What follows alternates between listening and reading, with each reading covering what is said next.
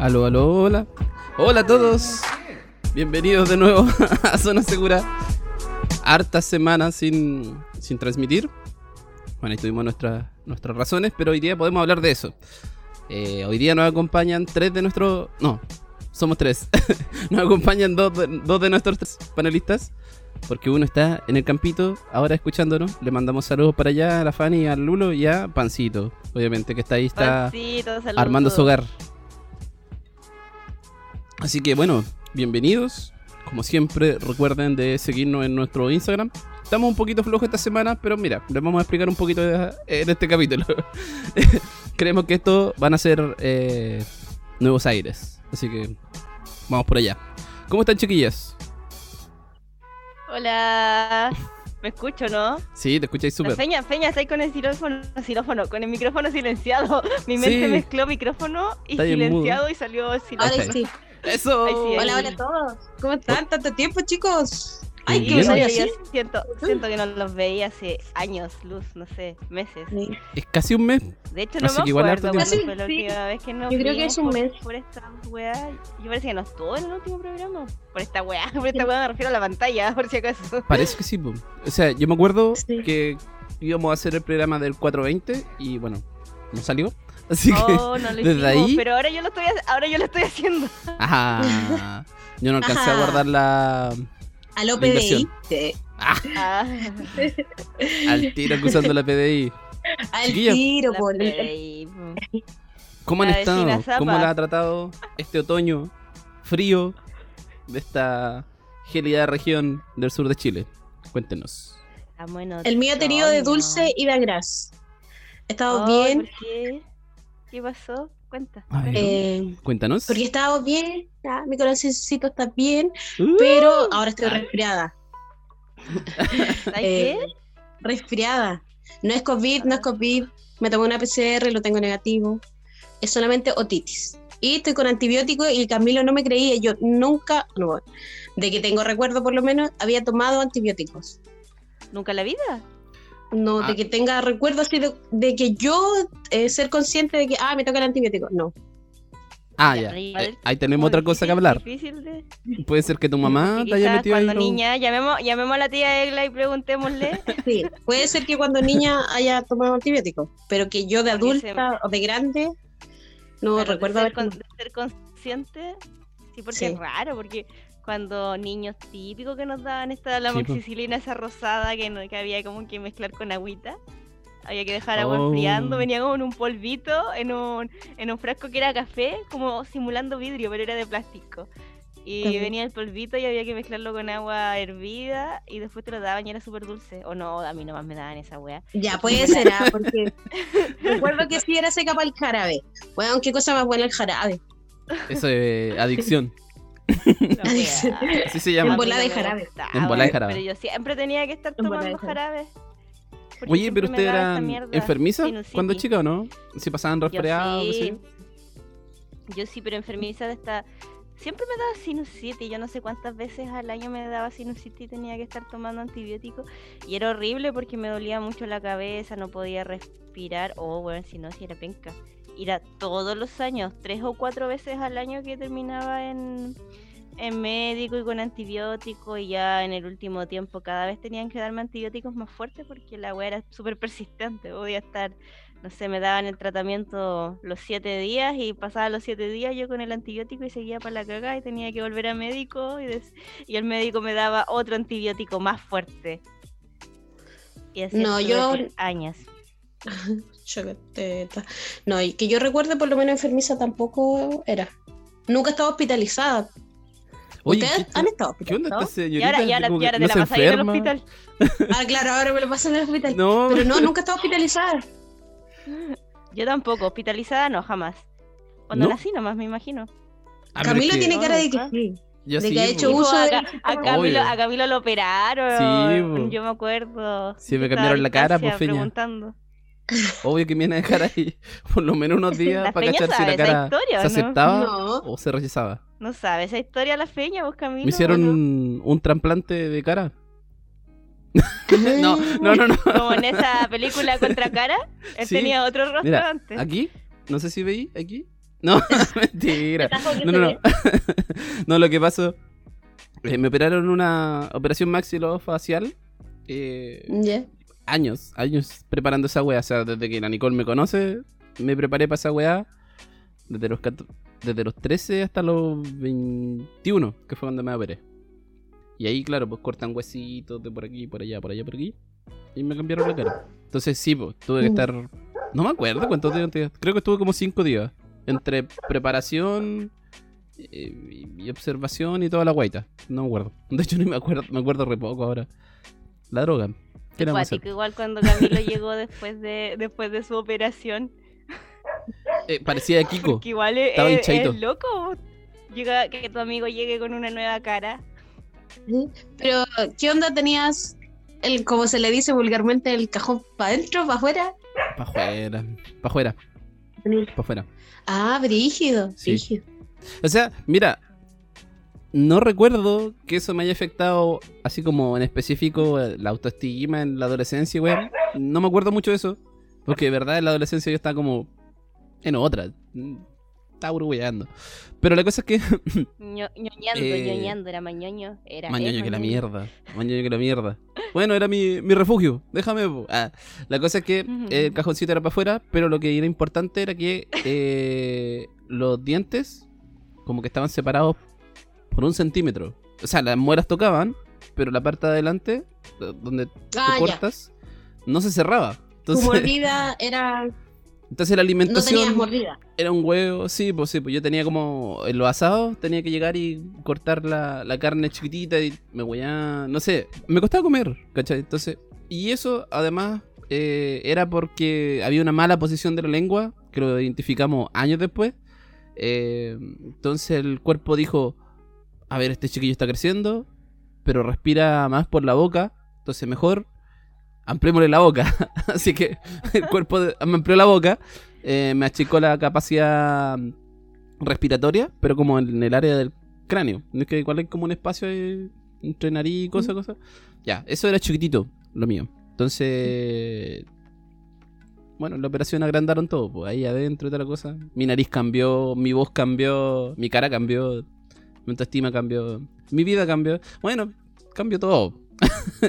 pero, pero eso fue. Yo creo que es sí. un buen momento para agradecerle públicamente al equipo de. Ah, ya. Mira, Eh, no sé si ¿Cómo tanto. se llama ese porque no programa? me- No me advirtieron de una Claro. cosa. Ah, de hecho es súper interesante eso del programa que, que acabáis de mencionar, Nicole. Yo me acuerdo. Oh, se me cayó el micrófono. Deme un segundo. Pero el Eh, doctor Vidal.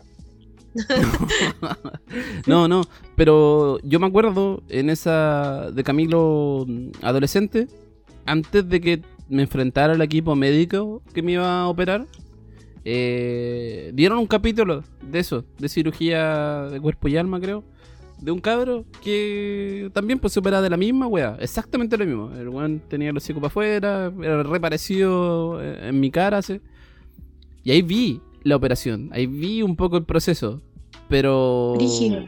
Sí, po, era brígido, porque de hecho en ese programa como que te mostraban eh, imágenes en la sala de operación, pues así como... Y esa de hecho, no operación... es nada así como agradable, eh, como No. el cincel, como cincelan, como. ¡Oh, es brutal! Es Sí, brutal po. esa cirugía. Era como una vulca, así como que estaban parchando un, un- un neumático de camión. Entonces, la cosa con harta sangre, esa es la única diferencia. Pero ahí vi eso y me quedé siempre con esa idea, pero igual siento que, bueno, no sé, en volada era verdad lo que mostraron en la pantalla, pero igual era como maquillado, como que todo el proceso era súper diferente al que yo viví.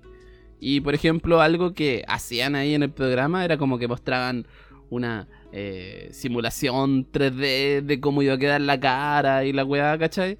Eh, en mi caso, nada, así como que los médicos esperaron de operar y dijeron, mira, quedaste bien, así que démosle, demos por ahí.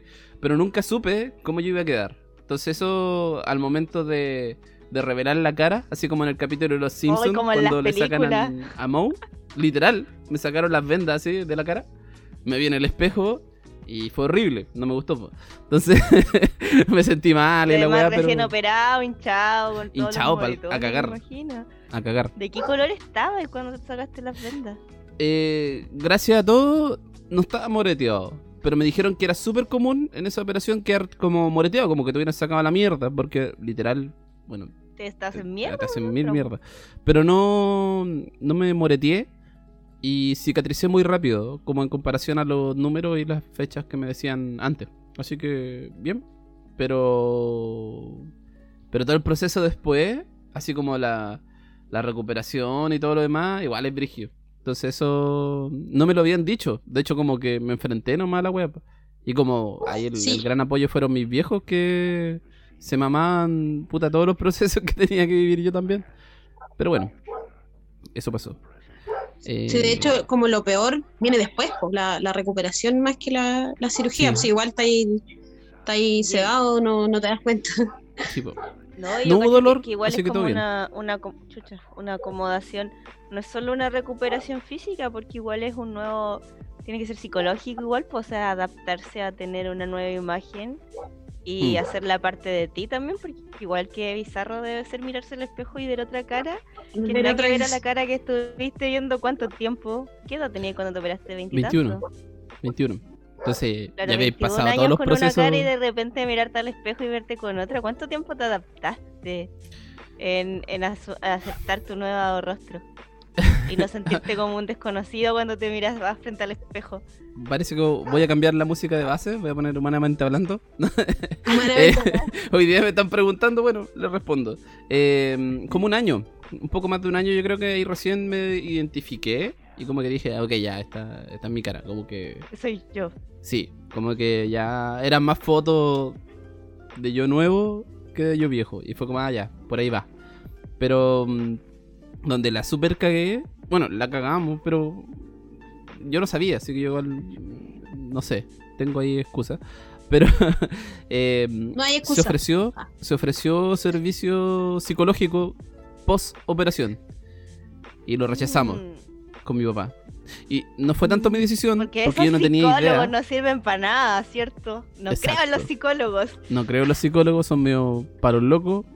Tú estás bien, así que no. Y mal, mal ahí, porque al final esa deuda, esa cuenta pasó, no sé, como siete años después. Fue como, ¡pay! El, el palo del psicólogo apareció.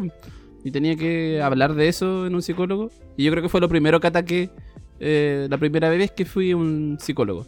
Porque fui ya grande. Entonces, ahí como que lo primero que le dije fue, oye, estoy operado, me cambiaron la cara, qué sé yo. Y ahí como que, como igual ya lo tenía medio aceptado, no fue tan difícil. Pero eso, eso pasó.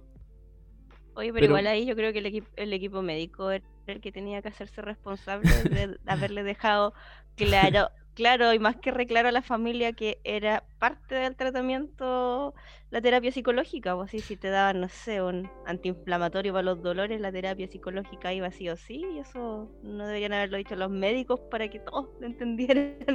Te voy a contar dos detalles. Uno, eh, y el primero, el más importante, era el hospital de carabineros. Así que, mira, no, ¡Oh! no esperen nada más de eso. Así No que- me la conté. Así que, mira, eso de- de- responde muchas cosas. Eh, y lo segundo, claro, no había mucho tino desde el equipo. O sea, por ejemplo, la operación debía demorarse 5 horas, se demoró 8. Y en todo ese rato, el equipo nunca salió a avisarle a mis viejos en el pasillo, por ejemplo. Una wea básica, pues Ah. si yo me podía Claro. morir, o sea, había riesgo vital, podía haber riesgo vital, si había una hemorragia, qué sé yo. intervención pues. un riesgo. Entonces, mira, no sé, hubieron ahí unas cosas en la cadena, pero mira, ya estamos mejor. estamos en otra etapa.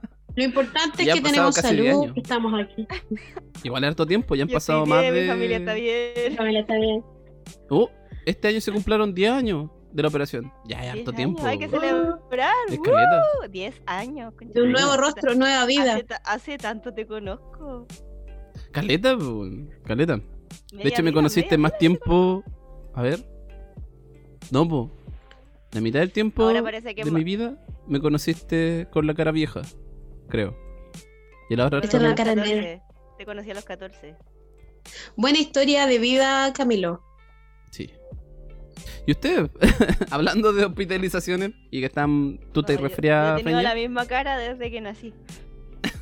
Sí, la Nicole. Es Es como que revisáis fotitos y la Nicole es como Eso. carita más redondita, que es más chica, y después carita menos redondita, y listo. Sí. Pero es ¿Ves la, la- la misma foto? cara. Yo igual tengo mi foto y soy yo, solamente que usaba corte, no sé por qué mis papás tenían ese trauma, mi papá en realidad, de cortarnos el corte pelela, Ya. pero es mi tenía misma el cara. corte pelela, yo igual tenía el corte pelela. Lo cuando usaba, niña. estaba de moda, Estaba de moda, estaba de moda nomás. Era el corte que se le hacía Corte al yo creo, porque yo tengo, tengo hartas fotos con este corte igual. y era muy extraño. ¿Por qué les cortaban pelela? Se supone que pelela era para los chicos, ¿no? No, pero para la mujer era un poquito más largo. Sí, corte callampa. Era como, con Eh, corte- era como una melena con chasquilla. Princesito valiente. Como corte Willy Wonka. Sí, igual, sí. Era terrible ese, ese look que se usaba. Y la Nico, ¿cómo ha estado todo este tiempo? Oh, puta, es que yo siempre estoy en un sub y baja. Yo vivo en una montaña rusa emocional todo el tiempo. mi vida es muy así, muy...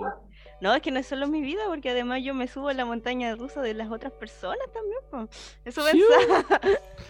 A ver, cuando me cuentan, Explíquenos. cuando me, me cuentan sus cuando la gente me cuenta cuando la gente acude a mi a mi consulta virtual oye de eso me di cuenta el otro día dije bueno al fin tengo mi consulta pero mi consulta es virtual pero sí lo tengo estoy atendiendo eso en eso he estado harto este tiempo aprovechando que me que ya no se van tantas horas de mi vida en bus viajando al trabajo que me queda tiempo estoy atendiendo y y yo siento que es como ver una serie.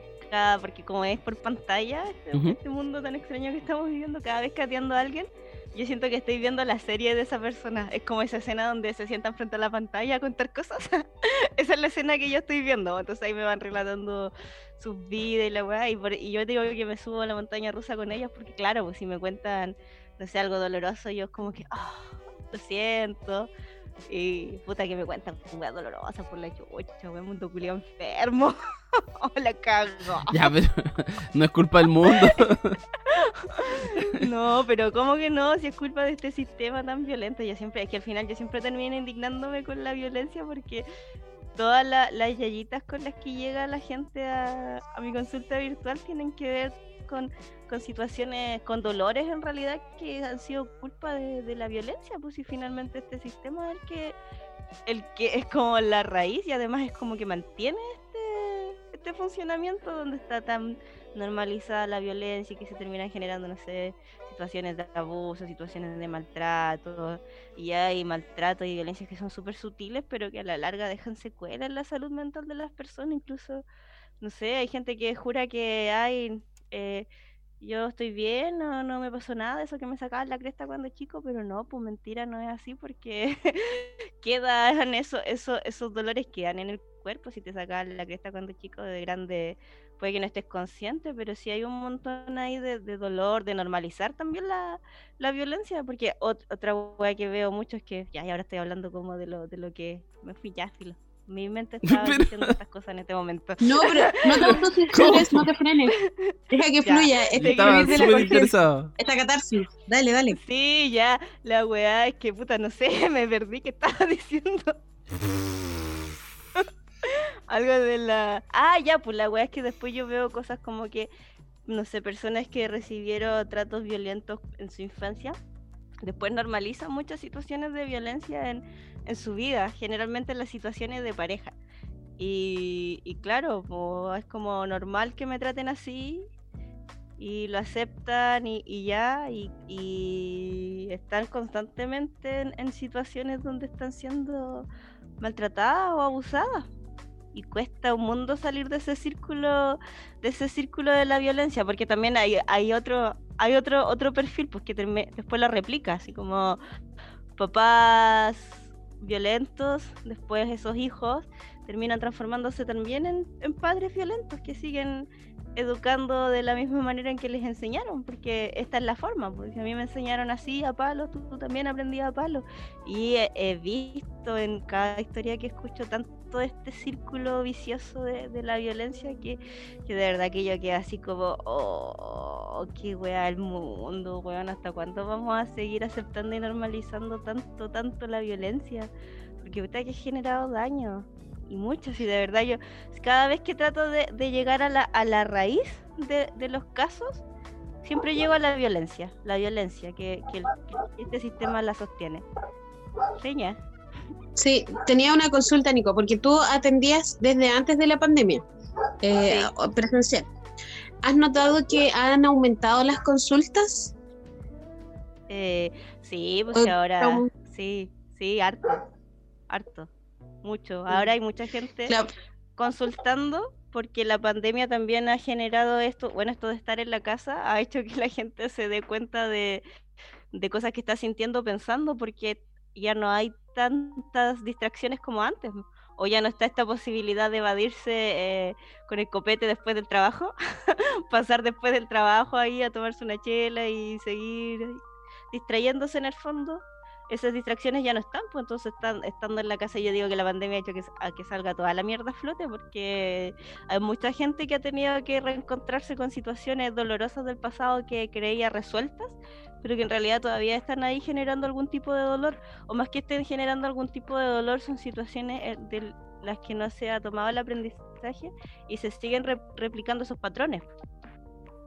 Entonces, mientras no eres consciente de que estás repitiendo un patrón que te va a generar un dolor y que además ese patrón lo empezaste a replicar cuando algo te generó ese dolor y fue tu mecanismo de defensa para sobrevivir a eso.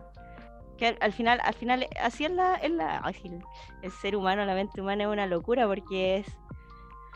Eh, voy a tratar de resumir como en una historia algo que es súper complejo, a ver si lo logro, lo logro explicar, pero es como ya, llega el, el ser humano a este mundo y nace y va y de lo más feliz siendo un, ser y de repente este sistema tan tóxico genera alguna situación de, dolor.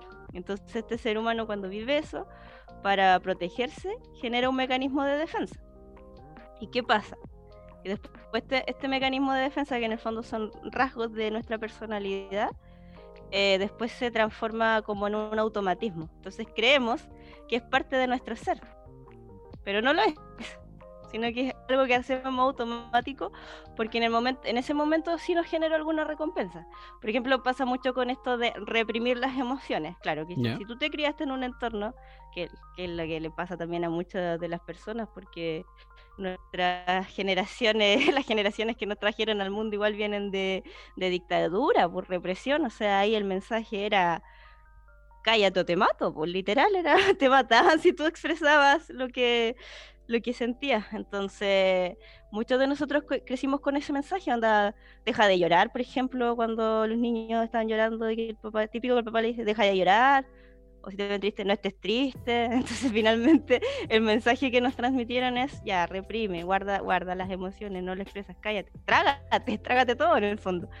Y, y ya pues lo empezamos a repetir, lo empezamos a repetir, lo empezamos a repetir y se queda como en modo automático, como si fuera parte de nosotros. Pero eso mismo a la larga nos termina generando algún daño. Y eso lo hacemos en muchos niveles, no solo en reprimir emociones, sino eh, distintos tipos de mecanismos de defensa que todas las personas tenemos. Entonces al final el proceso terapéutico es lograr identificar cuáles son todos esos mecanismos de defensa que yo tengo y dejar de que ellos sean los que tengan el control de tu comportamiento, porque al final eso pasa, los mecanismos de defensa terminan controlando tus decisiones y, tus acciones. Hoy, como era, había una frase de, de alguno de estos psicólogos del pasado que decía algo como mientras no te hagas eh, consciente de lo inconsciente, este, el, ay, ¿cómo era la web? Como que en el fondo tu inconsciente iba a guiar tu destino hasta que tú te hicieras consciente de él y tú pudieras tomar las riendas de, de tu existencia, ¿cachai?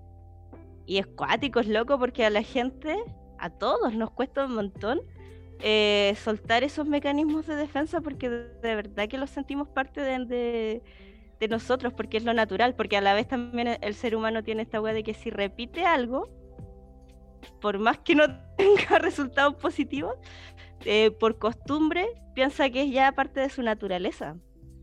Pero no es así. Entonces nosotros hacemos muchas cosas por costumbre, pensando que son naturales, pero no lo son. Y en el fondo estamos atentando contra nuestra propia existencia porque estamos haciendo cosas anti-natura o anti nuestro, nuestro instinto, porque nuestro instinto nos pide otra cosa. O sea, el primer paso ahí como, como, lo, como los drogadictos, los que necesitan ayuda, el primer paso es aceptarlo. Darse Sí. cuenta de, de, de- de que realizas eso y que en realidad no, no te hace bien. Oye, Sí, qué interesante, Nico. No, Es una locura. To- totalmente. Podríamos hacer una sección de, salud mental. Sí, hagámoslo, hagámoslo. A mí me gusta mucho ese tema. no sé si se nota. Y te apasiona, que es lo, lo bonito y lo importante.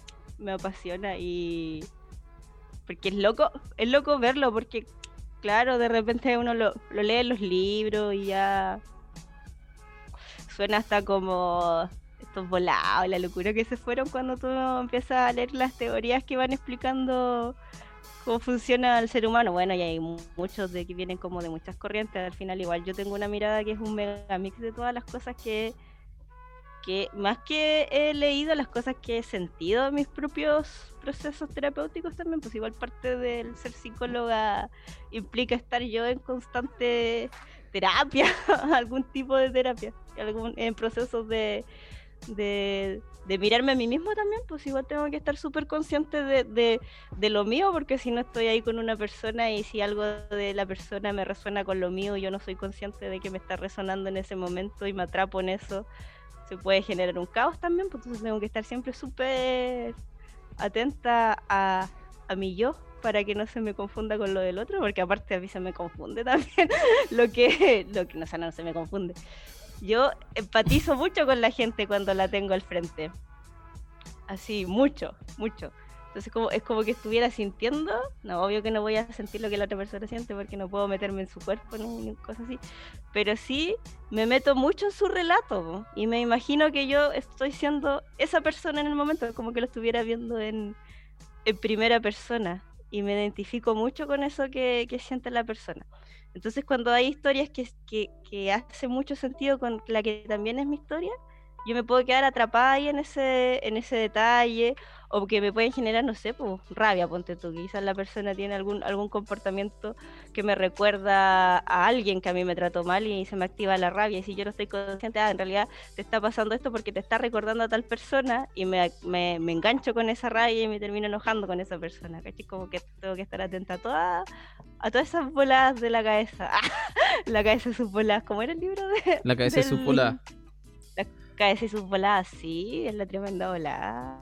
La locura de. Qué complejo igual. Sí. es cuático, sí. yo Porque dije, igu- "Mira, la weá que elegiste estudiar, weá. Sí, porque igual, por ejemplo, es, es alguien que va, te cuenta sus problemas, tú le intentas dar soluciones, pero tú igual te quedas no con le toda esa carga. Yo no le intento dar soluciones a nadie, cada persona tiene que encontrar sus propias soluciones. Yo solo le Pero le dan las herramientas. Les pregunto, Nico, weá, Nico, pa' no esto. preguntas- No, no estamos haciendo buena publicidad. No, para nada. Tú le das las herramientas, eres seca. No, yo solo facilito que la persona pueda encontrar sus propias herramientas y solo facilito que la persona encuentre sus propias soluciones porque al final tampoco es que tengamos la receta de algo o que exista algo que funcione para todos y cada persona es única y tiene que encontrar en el fondo su propia, yo digo, tienes que encontrar tu propia receta de autocuidado porque yo no te puedo decir, mira, es esto, esto, esto. Yo te puedo decir, a mí me resulta esto. Pero tú tienes que ir probando y, y ver qué es lo que a ti te va haciendo sentido. Claro, claro. Muchas gracias. Muchas gracias por compartir. Gracias, Nicole. La Ya, sección de Nicole. Ay, no, Sí. apagué los Y aplausos. Esta fue la sección Salud Mental con Nicole. Y ahora continuamos con la sección de audiovisual con Camilo Farías. Bien la gente la topo. Aplausos, de. Ya, vamos a empezar con lo audiovisual. Bien la gente topo. Por fin la vi. Uh, No me- Todavía no me no, la veo. No me gustó. ¿Qué? No, no es que no, me gustara. No es que. Pero escúchenme. Eres la primera escúchenme. persona que escuchó decir que no te gustó la gente topo. Vamos a ir a un corte. Estamos listos. Ese fue mi comentario. Se cierra mi cápsula. Continuamos con Peña y las cifras de infectados en la región. En la región. Que han disminuido. No, No, ya, pero en serio, Camilo. ¿Viste la gente topo? No te gustó. Necesitamos No, diversidad no. de comentarios, así que. ¿Por Motivos. qué no te gustó? Mira. ¿Por qué no te gustó? No es que no me gustara. Me gustó. Como documental, me gusta. Pero, ya, llevándolo a la weá específica de la competencia del Oscar. Sabemos que los Oscar son buenos o malos, pero aún así da una medida de un rango de qué cosas están pasando un poco en el mundo. Mal rango, pero un rango a fin de cuentas. Eh, me pasó y, y, puedo sonar muy frío, así que yo creo que va, va a durar un poquito esto hasta la otra sección, cuando tengamos que hacer la pausa.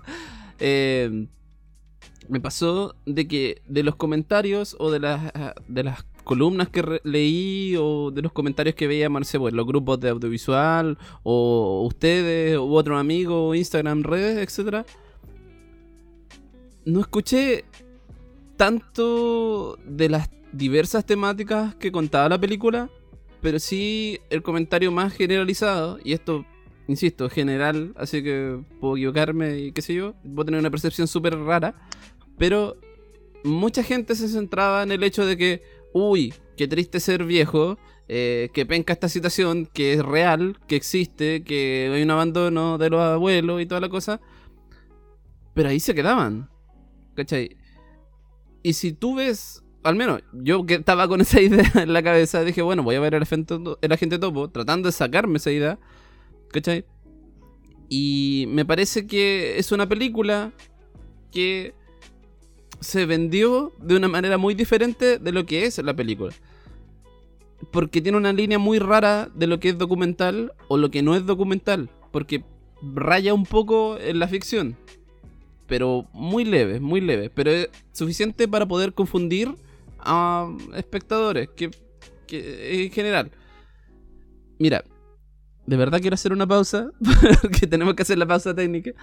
Y, y voy a volver con, con argumentos de, de muy, muy objetivos, más que subjetivos. Entonces, co- como película, como, como objeto, ¿cachai?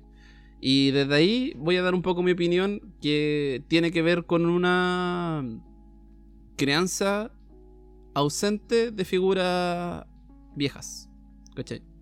Yo no, no, no tengo ese espectro realmente mucho en mi vida ni compartí mucho con mis abuelos porque vivían en otras regiones o no los conocí y, y a mi alrededor la gente más grande que había eran mis papás y dos tres amigos de ellos que eran de su misma edad. Pero yo nunca compartí con muchos abuelos. Yo por ejemplo no tengo la imagen eh, de la abuela de Coco o la abuela buena onda o de la abuela que tú vayas a la casa y te da comidita y co- yo no tengo ese ese imaginario o ese esa experiencia y eso creo que igual hace que mi comentario que voy a dar luego de la gente de Topo se vea trastocado. Así que las dejo ahí invitadas a todos y a ustedes igual que me escuchen en la segunda parte. Vamos a ir con una pausa. Vamos a poner la canción que nos envió mm, Fernanda. ¿Será buena para la pausa? Dime tú. No. ¿No? Ya, entonces vamos a poner, vamos a poner otra, otra canción. Ya, chicos, espérenos un- unos minutitos y volvemos con mi segunda parte.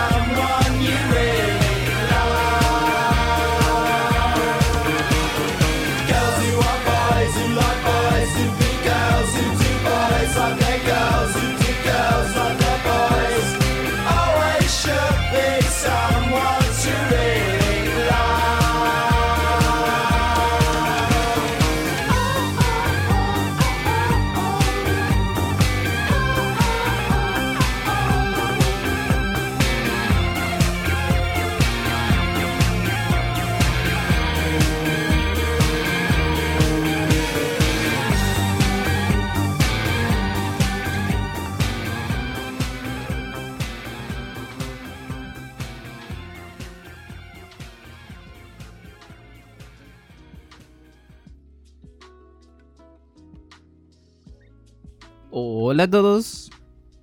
De vuelta en la segunda parte de nuestro programa Zona Segura. ¿Cómo están chiquillas? ¿Me escuchan, cierto? ¿Todo bien? Yo sí escucho. Fuerte y claro. Ya, bacán. Entonces, continúo con este mm, eh, no, no sé cómo se. Sí, Intrigada. estamos, estamos expectantes de tu postura con todos esos avances que nos diste, que no tenías eh, contacto con gente mayor y de sí. que eres la única persona, me atrevería a decir, en Chile y en el mundo, de que no le gustó a la gente topo. Así que por favor, estamos a la espera de, de ese comentario. Qué difícil poder dar un Adelante. comentario diferente con todo eso encima. Pero no, mira. pero está bien, Mira, está bien.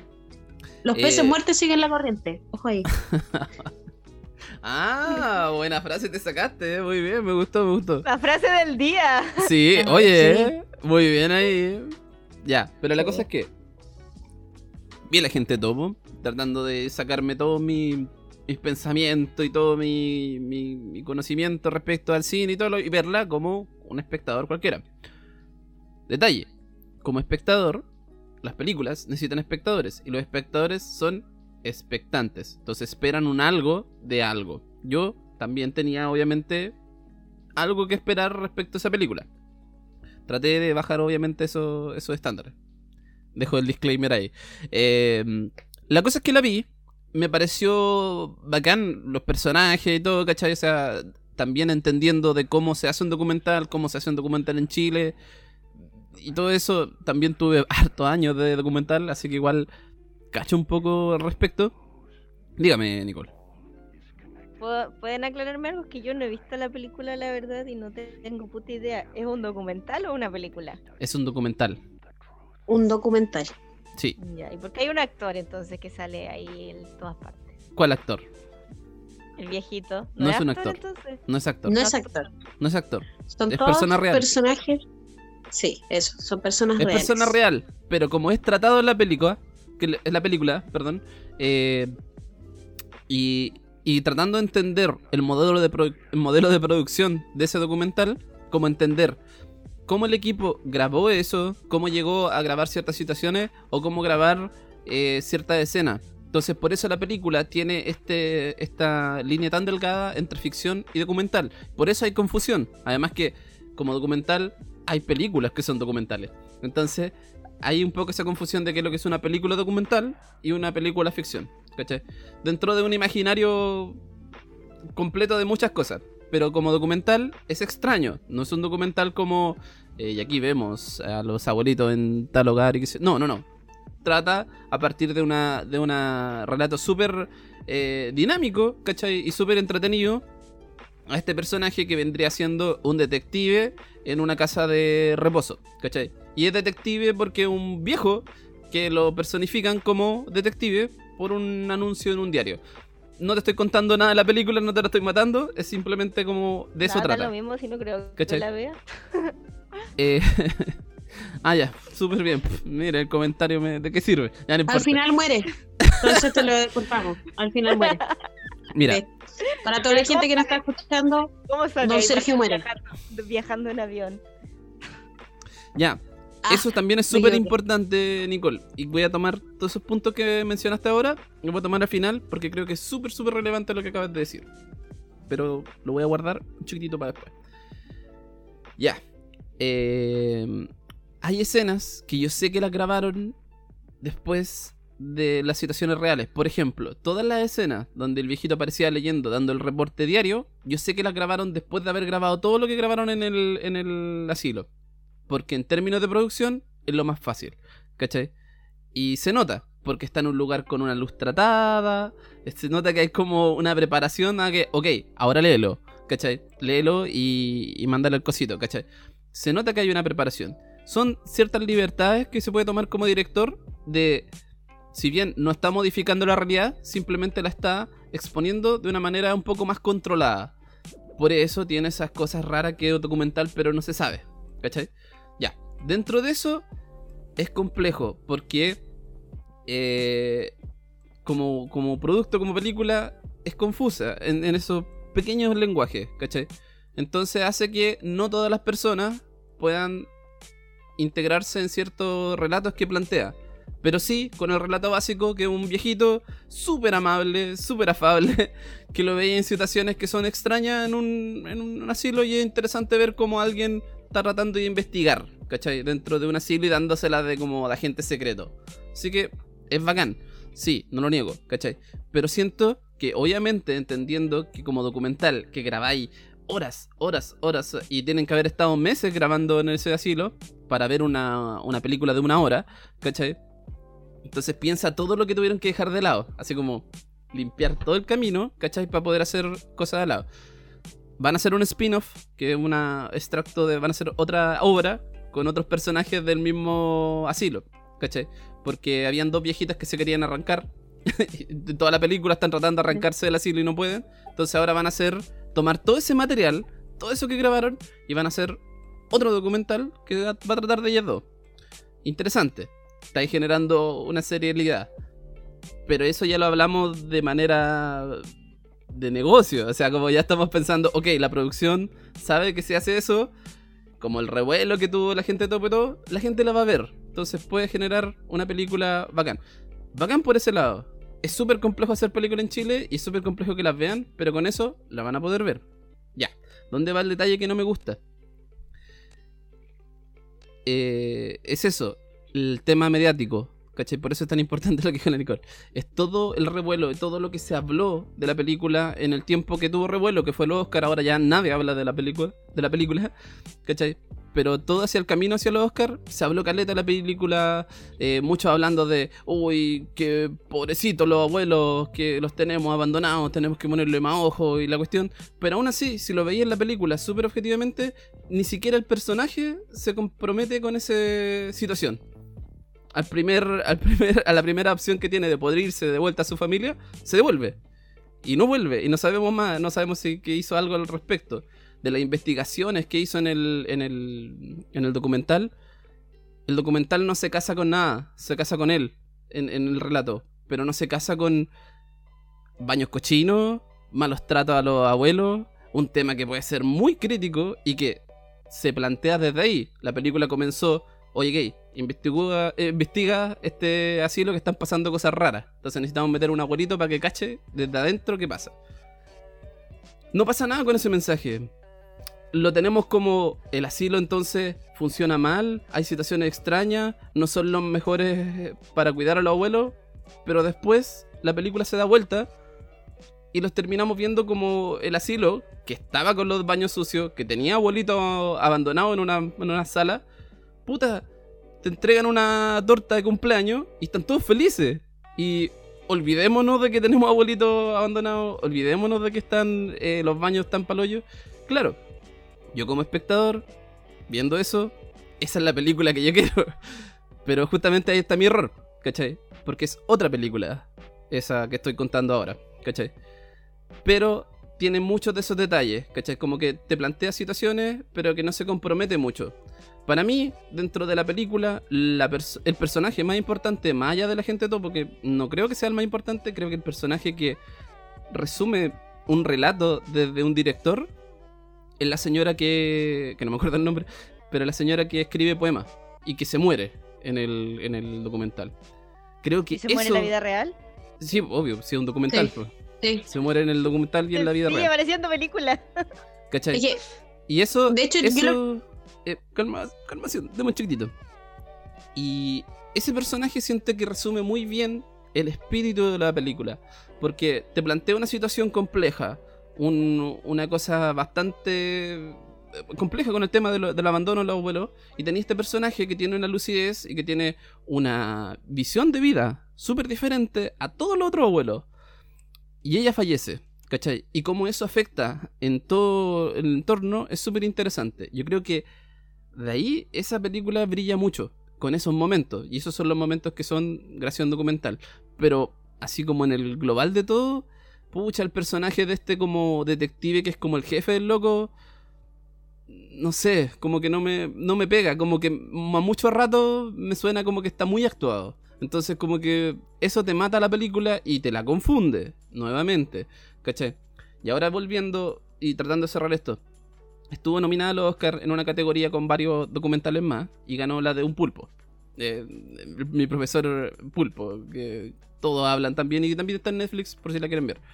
La película, grosso modo, trata de un cineasta deprimido que se pone a ver cómo funciona el pulpo en el mar, porque él fue criado toda la vida en el mar, entonces de pendejo estaba metido buceando, lo cual hace un ser humano súper diferente a todos los otros seres humanos que no conocemos. Y eh, él como cineasta se llevaba camaritas debajo del agua y empezó a recuperar eh, un propósito en la vida viendo el comportamiento de un pulpo. ¿Cachai? Que hermoso, hay una imagen hermosa, y qué sé yo, y hay todo un coso raro, igual, relaciones muy fallidas de cómo él fallaba como padre con su hijo y etcétera, cosas más. Si lo vemos de esa manera, siento que tiene mucha más miga ese documental que el de la gente topo. El de la gente topo se queda un poquito. Y la amiga que más le sacaron todo, toda la, toda la amiga que le pudieron sacar a eso fue, puta que lata los abuelitos. Uy, pero me cae muy bien don Sergio. Que bueno, que le vaya bien, que, que tenga un buen viaje. Pero no podemos analizar o no podemos como espectadores que, que queremos que se haga más cine, que se haga un cine de calidad, que se haga algo interesante, no podemos quedarnos con esas como gracias por el esfuerzo, ¿cachai? Que, que el cine chileno está lleno de eso. O sea, como que, bueno, hagamos una película, pero ay, salió más o menos, pero igual démosle todas las felicitaciones. Pero hay películas que a veces ni siquiera llegan a esa, esa vara. O sea, por eso siento que la del pulpo está en, puta, en otra categoría, ¿cachai? Eh, y no es por darle y chuparle las patas al loco de, de ese documental, me da lo mismo, ¿cachai? No le, lo- me gustó, pero no me gustó así, ¡ay! Que, que me volví loco, ¿cachai? Pero en relación a la gente topo, tomando cosas objetivas y qué sé yo, y otras, no me funcionaba. Y, y siento que eso, lo mediático, fue lo que más la mató. Le, bajó todo el aire al tiro a la película, ¿cachai? Como eh, todos se quedaron en el qué triste los abuelos. Y, y aquí vengo con mi comentario personal, y aquí sí me pueden juzgar. Eh, eh, como les decía adelante, yo no tuve nunca esa relación con abuelos. Por ejemplo, yo no. Yo no. No le doy más valor a una persona simplemente porque es vieja. Siento que se tiene que llegar con cierto respeto, como tienes que llegar con, con ese respeto frente a cualquier persona, pero solo por el hecho de ser viejo, no sé. Porque habían personajes que, no sé, pues, variaban. Y, te contaban una cosa un día y otro otro día. Y a veces era alguien pobrecito y a veces eran terribles. ¿Cachai? Entonces, hay una situación muy compleja y siento que el documental trató de abarcar mucho. No lo logró. Abarcó bien lo que quiso, sí. Y por eso van a sacar un spin-off. Yo creo, por eso van a sacar como una segunda parte de otras cosas, de otros relatos. Pero mm, es interesante, por ejemplo, desde la gente topo, hablar de qué es lo que queremos eh, ser cuando lleguemos a esa edad. ¿Cachai? De... Es interesante, me gustó mucho de la película de que es como, como en un lugar, solo por la condición de ser un asilo de... no, estoy ocupando mal la palabra asilo. eh, hogar de ancianos, eh, pueda condensar tantas emociones. Porque al final tienes tristeza, tienes abandono, tienes angustia, tienes felicidad, tienes muerte. Eh, y tienes muchos temas condensados en un puro lugar. Eso me parece súper llamativo en el documental, ¿cachai? Porque ocurre todo encerradito en el, en el mismo hogar, ¿cachai? Y, y eso me lleva a cuestionarme en el cómo estamos encerrando esas emociones en diferentes lugares, ¿cachai? Este es un hogar y tiene toda esa connotación, pero también tenemos, no sé, cárceles, también tenemos colegios. ¿Y qué emociones vive- se viven ahí? ¿Cómo se viven? Porque los abuelitos lamentablemente la viven ahí, pero la viven personalmente y, y lo que pueden compartir es súper poco y están abandonaditos, están como más para adentro. ¿Cachai? Pero eso, ese es mi comentario en, en- en- en- en general de todo lo que pienso de la gente topo. No es una mala película, tiene momentos muy entretenidos, tiene estos, estos, estos detalles que le digo que me gustan, pero en general no me gusta la película, ¿cachai? Porque siento que le falta un poco más, siento que podría... Es la, es la Maite Alberdi, esa... Es una documentalista seca, ¿cachai? Que tiene este tratamiento de los abuelos, lo hizo en la película La 11, que es una maravilla, ¿cachai? Pero con esta no sé, siento que nos quedamos mucho en el, ay, bacán Don Sergio, porque Don Sergio no es actor, pero ahora es como un actor principal, entonces es agente secreto, pero es que no se sabe, y más encima lo hacemos viajar. Entonces fue como que nos quedamos con el, oh, qué lindo el abuelo. Y fue. Y nos olvidamos de la Malte Alberdi, nos olvidamos de todo el equipo que hay detrás, nos olvidamos de todo lo demás. Y la película, bueno, ya hace dos semanas na- nadie habla. Es feo eso, ¿cachai? Pero eso. Eh, totalmente eh, respetable igual tu opinión y se valora eh, escuchar otras opiniones respecto a, a lo mismo. de comentarios varios de, de lo que tú comentabas era que, de hecho creo que lo habíamos comentado antes, eh, se había empezado a grabar antes que estuviera Don Sergio. Lo estaban grabando así Sí, como uno o dos meses antes de, de él. po. Era otro Y documental. claro, tenía. era- Era enfocado en otro documental y de repente tomó este giro. De hecho, ella la quería hacer como de espías, eh, pero en otro sentido. Y tomó este giro después a, a esta crítica al hogar de ancianos, que después volvió a dar este giro, que en realidad es el como eh, la opinión final que hace don Sergio, que en realidad el abandono no era por parte de- del mismo hogar de ancianos, sino que venía desde afuera, desde la hija de, de esta persona, que en realidad nunca lo, lo fue a visitar y no había mayor preocupación. Me pasaba igual lo mismo que tú, que notaba que habían partes que eran como actuadas, sobre todo la parte de, del, del viejo del este, boss, del del jefe, detective. sí, que era como que ahí como que mm, estaba muy, Mm. muy forzado. Y la parte donde la Nico preguntó si el funeral era real, fue en ese punto, en ese punto donde yo dije, esta weá no es actuada, esta weá es real, porque había mucha emoción. Sí. Entonces ahí fue, de- de- paré la película, busqué esta weá un documental o una película, ahí decía que era un documental y yo fue como, oh, maravilloso. Pero ¿cachai que eso es complejo? Porque al final igual Sí, po, confundía al pues. espectador, po. Y eso Sí, es verdad, no sé porque- si está tan bien, ¿cachai? Sí, es verdad, porque hasta ese punto yo fue como, oh, cresta, esto es real. Pero igual había partes que sí se veía mucha actuación o sobreactuación, Claro.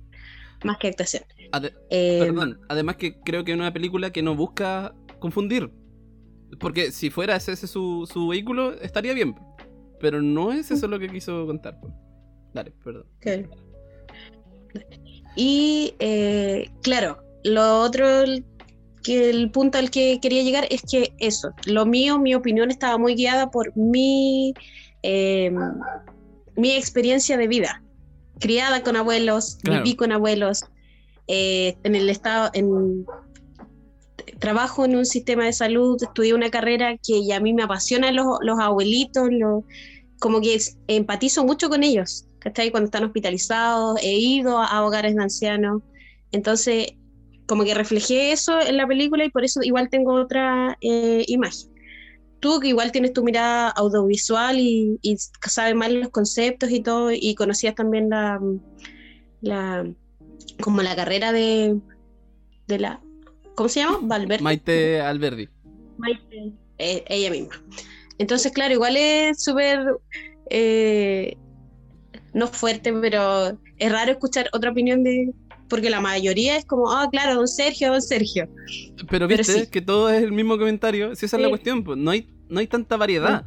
Es como un gran comentario. Y es como, ¿por qué? O sea, hay muchas cosas que podéis cantar de la película. ¿Cachai? O sea, me parece. La película, como tú dijiste, se empezó a grabar seis meses antes de que llegara Don Sergio. Imagínate, seis meses grabando. Así que imagínate cuánta cantidad de material tienen, cuánto grabaron Material. por día. Tiene que ser una weá, pero terrible, ¿cachai? Yo de verdad, sabiendo que lo que se graba en documental, bueno, hacer un documental de seis meses es mucho tiempo. Y eso obviamente va a hacer que tu punto de vista cambie. Lo que hicieron ellos en la película de que, de que oh, ya apareció Don Sergio y nos tomamos de él, está súper bien. Es parte del proceso documental. Porque tenéis que ver de dónde queréis poner el ojo. Y al final eso es porque hay un director.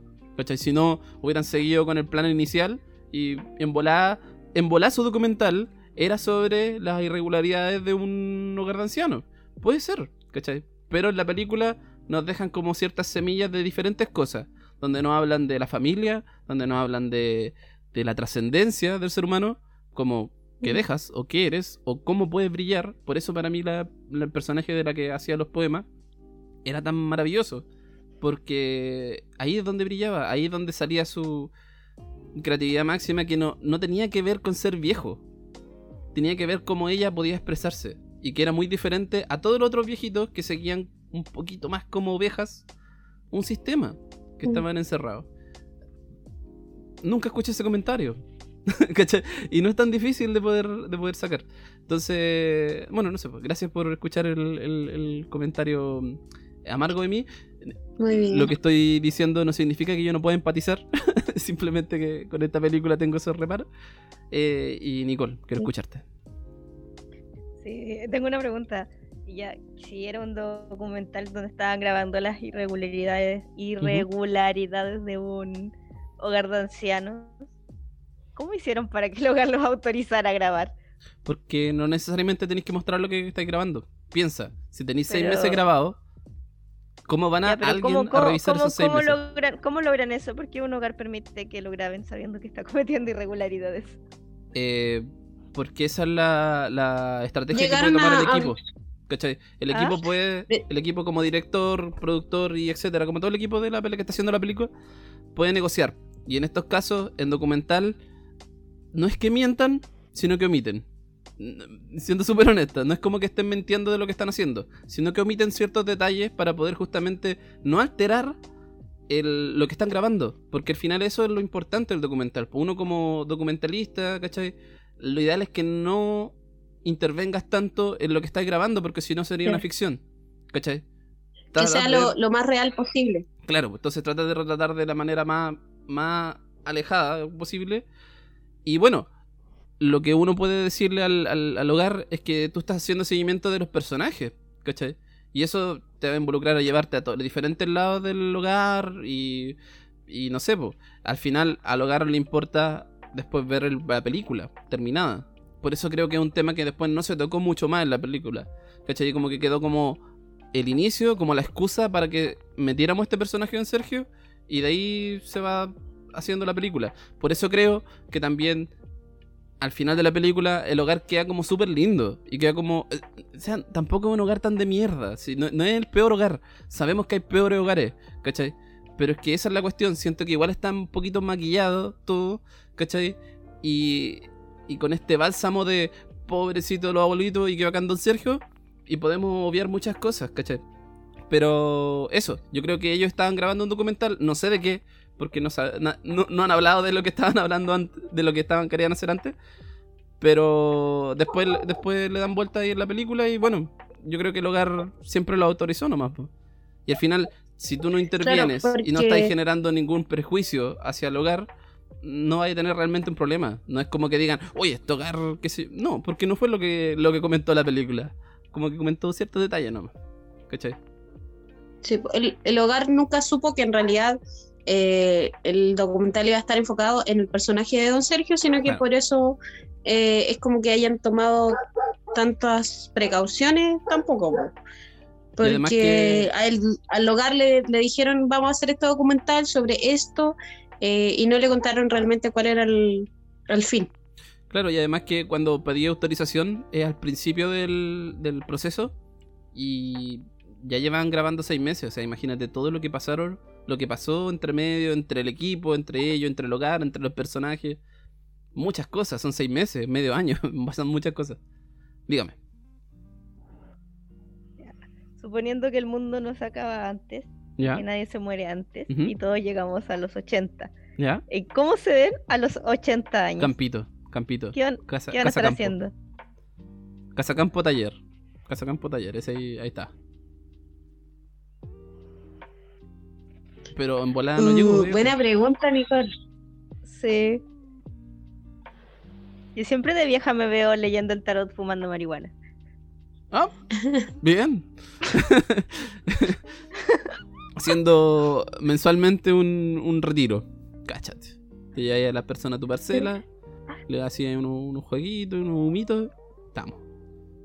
No, esa edad que voy a andar haciendo weas más. No, voy a estar yo creo. ¿Qué ando preocupándome de la gente? Ya me he preocupado toda la vida de la gente. Sí, Chao, no, déjenme. chao. No, con suerte leer el tarot de repente porque es divertido, ¿no? ¿Te imagináis la el Nicole? del día estar, estar bailando. ¿Te imagináis la Nicole de repente no con un ver. cristal y evoluciona así, pa, y se eleva cuando es vieja, así, pa, esa la mierda. Igual sería bacán. Yo creo que eh, estaría así como con un grupo de, de, de viejitos, de amigos en realidad, Mm. que lleguemos a esa edad y va- nos vamos a vivir juntos. Oye, Es eso estaba que- pensando, ¿qué vamos a hacer de porque viejo? Pero, La maternidad en mí no, no ha sido un llamado todavía. Entonces, típico que hay gente que dice así como, oye, pero ten hijos para que alguien Pa' te que te tiene que cuide". cuidar, para que te cuiden, ¿cachai? Mira, La pues el motivo. La weá. La la weá. egoísta, egoísta. weá, pero- weá, Totalmente. solo. Oye, Totalmente. pero, perdón, Eh, el, el detalle de que, bueno, irse a vivir con más amigos a un campito, donde sea. ¿Y qué pasa cuando se empiecen a morir? Porque tenemos fecha de vencimiento. es Entonces, terrible. sí, po, este es peor. Como, estoy con todos mis amigos y de Eso, hay repente, que- hay mes que- a mes, eh, desaparecen. Es como, uy, escucha tu madre, estoy, estoy rodeado de todos los que se van a Madre, morir. No, estoy bueno. No, yo estaba pensando, hay que, hay que hacer uno- un hogar de ancianos que sea bien pro para nosotros para el futuro, porque estaba pensando, güey, yo no voy a tener hijos, nadie me va a cuidar. Viste, ya listo, ya tengo a a- alguien, partner. Ya, bien, Peña, vamos creo- a hacer el, el hogar de ancianos piscianos. Yo creo que vamos a ser una generación bastante beneficiada con la tecnología. Así que yo creo que eso nos va a ayudar un montón cuando Nos nosotros van a cuidar los robots. Puta, puede ser, pues, Puede pero en weas básicas, ¿cachai? Así como en hacerte el, el tecito en la mañana o qué sé yo. Yo creo que vamos a tener muchas facilidades que no vamos a depender de tanta gente. Yo creo que esta generación en general, como sentimiento, un poco tienen eso. Como que tratan de no depender de nadie más y tratar de ser lo más autosuficiente o autovalente. Entonces yo creo que eso va a pasar con nosotros, al menos con nuestra generación. Y eso es un detalle súper importante en la película, porque mencionan mucho eso. De, ah, es que el viejito es autovalente y el viejito, don Sergio, era como mucho más avispado Era que el mucho resto más de los pro. viejos. Sí, Sí, pues. Los Era viejos eran todos mierdas. sí. Y, Sí. y eso como que le decían, así como los mismos viejos le decían, pero tú eres autovalente, ¿qué mierda venía a hacer acá? ¿qué estás haciendo acá? Sí. Eso, ¿cachai? Eh, eh, y, y bueno, y ahí no se desarrolla más, pues, queda ahí nomás. Pero yo encuentro que ese es un tema, pero muy bueno, muy bueno. Y último detalle, para cerrar todo esto, a mí me encantó, aparte de la señora que decía la poesía, la otra señora, una que lloraba mucho. Ella, Oh, ella- la que tuvo la crisis de angustia. ella sí que me provocó. Yo cuando tuve la crisis de angustia en la pantalla, yo dije, oh, concha tu madre. Y, y no tengo abuelo y toda esta weá. Pero sí ella me hizo conectar, po, ¿cachai? Si no soy tan frío, weón, si no soy tan... Fueron esas mierda. dos escenas. es- sí, muy bien, Camilo. Fueron esas dos escenas. El primero, porque primero cronológicamente es la escena de, de la abuelita con la crisis de angustia y después la del funeral. Mm. Yo ahí dije, esto es muy real. Esto yo me sentí ahí, nunca tenido una crisis de angustia, pero la vi a ella y fue como, oh, brígido. Esto Igual, no, muy seca para actuar. igual yo invito ¿Cachai? a todos los que nos escuchan, y a Nicole igual, eh, trata de darle una oportunidad. Así que cuando estés muy relajada, un día que de verdad no tengáis ni una hueá más que hacer, pa, pégate una horita con esa película porque no es, no es fome, ¿cachai? Y, y tiene momentos He brillantes, como los que tratado de acabo de verla mencionar. varias veces y no me resulta. Ah, entonces no, no, no ocurrió.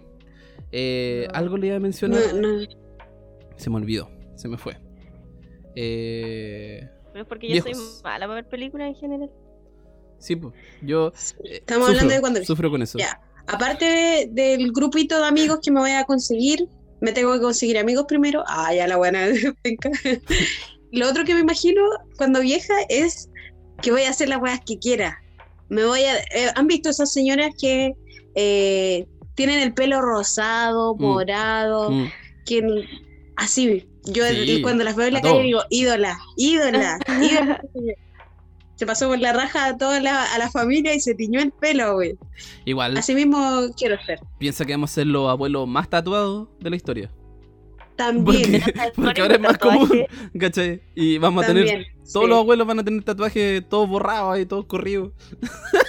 Pero vamos, Claro. vamos a tenerlo. Pero van a estar en otro lado. La mariposa que teníais Este- por acá Este, va a ser un murciélago, así la voy este a va a dar la correr. Va a llegar acá abajo. No sé. Pero, pero sí, vamos a ser abue- abuelo con, con look. Tatuados. Vamos a ser los abuelos con el, delfín de, con el delfín de tatuaje de Sprite. Que todos vimos cuando chicos en el comercial, ¿se acuerdan? ¿No? Comercial de Ah, Sprite, donde verdad. aparecía una huejita que tenía una, un delfín. ¿No? Bueno, Ah, sí, sí, sí, Ya. sí, sí, sí. vamos no, a sí, ser me es- acuerdo, me esos abuelos, ¿cachai? Y ahí en ese abuelos. momento era como extraño. Sí, pues era como, hoy la abuela tiene un tatuaje, es como la gran wea. Ahora vamos todos a tener tatuaje. Pero bueno. Eh, les dejo ¿Ustedes invitados. tienen tatuajes? Sí, por los. Las dejo invitadas a ver la película si no quieren ver esa película. Eh, hay muchas más. Hay mucho de cine chileno que habla sobre esa edad, sobre la viejetud. ¿Cachai? Y con muy diferente enfoque. El La gente topo es ¿Existe esa la. palabra? ¿Viejetud? No, la inventé. Sí. Eh, No, Funciona, ¿la entendieron? ¿Viejetud? Vamos. Y, y- De y- hecho, sí llegué a pensar que era real, por eso pregunté. Es que la dije convencido. Por eso la convicción ahí en el lenguaje va bien. Pero les quería decir, el agente topo para mí es como la, la- la droga de entrada para este mundo de documentales en Chile. Es bacán poder ver más documentales, ¿cachai? Porque es fácil de leer eh, algo más apacible. Y después hay unos documentales mucho más brígidos y con otros temas y con otras visiones respecto a lo. a, a ser viejo. O más allá, a ser abandonado. Porque Chile tiene mucho de esa historia. Entonces, bueno, los invito a, a ver más películas y después yo les voy a ir Oh, pero recomendando. Aquí están abandonados los. Al final, Chile abandona a la población que no es productiva. Sí, la Claro. infancia y la tercera edad es la población que está más abandonada y más vulnerada porque no son productivos. Pues, y al final, ¿qué, qué le importa al Estado? Gente que vaya a hacer funcionar su máquina nomás. Hoy eh, veía algo respecto a ese comentario que estáis diciendo. Como mm, bien, veo un canal de YouTube de cine y de un antropólogo, un cabrón antropólogo español. Entonces a veces saca uno, un análisis, pero bueno, bueno, y ahora está sacándose un análisis respecto a Colombia, Ya, a lo que ¿cómo ocurre en Colombia. verlo, mándamelo. Creo que lo subí en mi Facebook hoy día. Eh, habla sobre Colombia, Ah, pero Facebook, Facebook es muy de viejito. estamos viejos. Sí. Eh, Lo que se usa es Instagram, ojo ahí. ya voy a, voy a publicarlo en Instagram entonces. Eh, y él habla. Mejor. Instagram debería tener la opción de compartir videos de YouTube. Es lo único que Instagram no me hace feliz. Ya, perdón. Habla, habla. ¿Él habla? habla del conflicto de, de Colombia explicando los detalles, qué sé yo, pero a partir del análisis de un pueblo indígena que existe en Colombia, que actualmente vive más cerca de Venezuela, pero que tienen un modo de, ver el mundo y de organizarse socialmente muy diferente a lo que vivimos el 90% del mundo. Ellos no tienen representantes, tienen portavoces. Es muy diferente eso a lo que nosotros tenemos, porque nosotros tenemos a alguien un senador, un alcalde, lo que sea, que representa y toma decisiones desde su visión para todos. Pero no es que te represente. O sea, no es como que al final quitamos el individualismo para dárselo a otro individuo. Es una weá muy loca. Pero el loco hace análisis de este pueblo donde cada uno tiene voz y por organización y todo, hay un portavoz que resume un poco lo que se está diciendo y toman decisiones como en grupos más grandes. Pero es súper importante que ellos no tienen una representación por un alguien, sino que cada uno se representa. Y es súper interesante como lo analiza en el video. Y ahí habla de todo este conflicto y de, de la puta la clase política. Que al final es como que ellos viven su propio mundo, toman sus decisiones y los costos los pagamos nosotros. ¿Cachai? Y, ¿Qué hace eso en relación al hilo de, de- de este eh, tribu? Es que ellos no permiten, hasta el día de hoy, no permiten que llegue ningún otro sistema o llegue ningún imperialista o qué sé yo a gobernarlo. Hasta, el día de hoy mantienen su, su, su tribu y todo. Cada vez se están escondiendo un poco más porque se van alejando cada vez de, de la gente. ¿Cachai?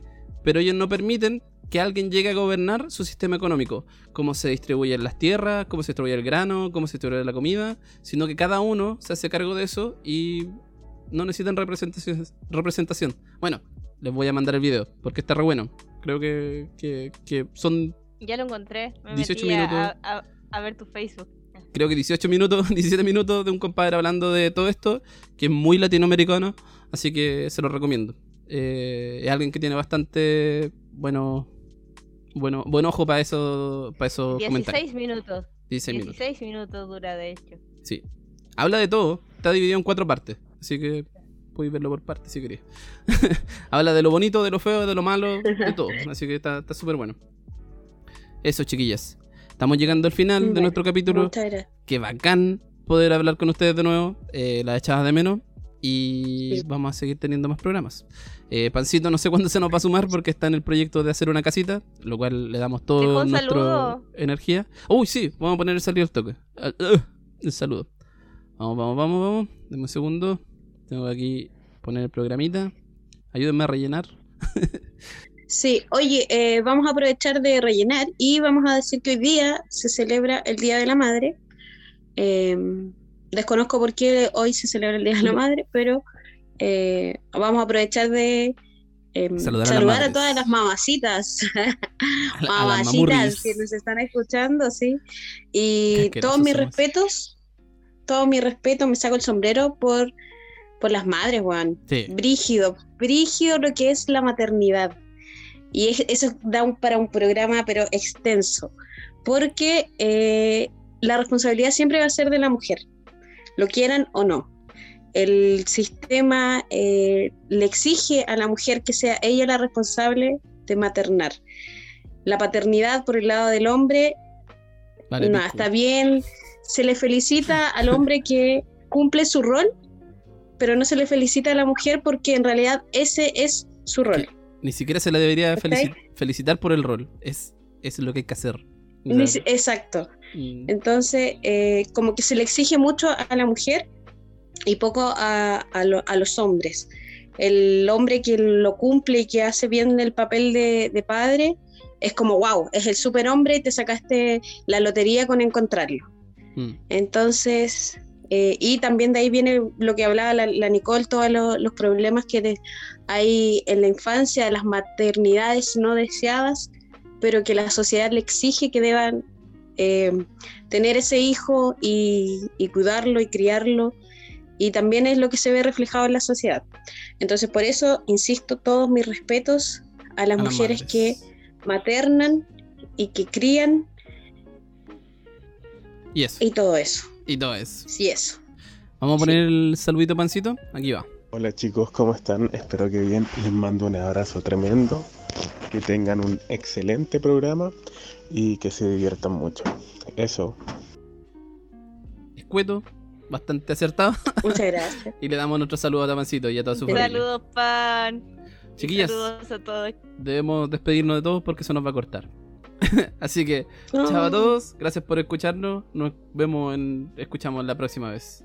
Chao, chao. Chao, chao. Háganse bonito. Chao.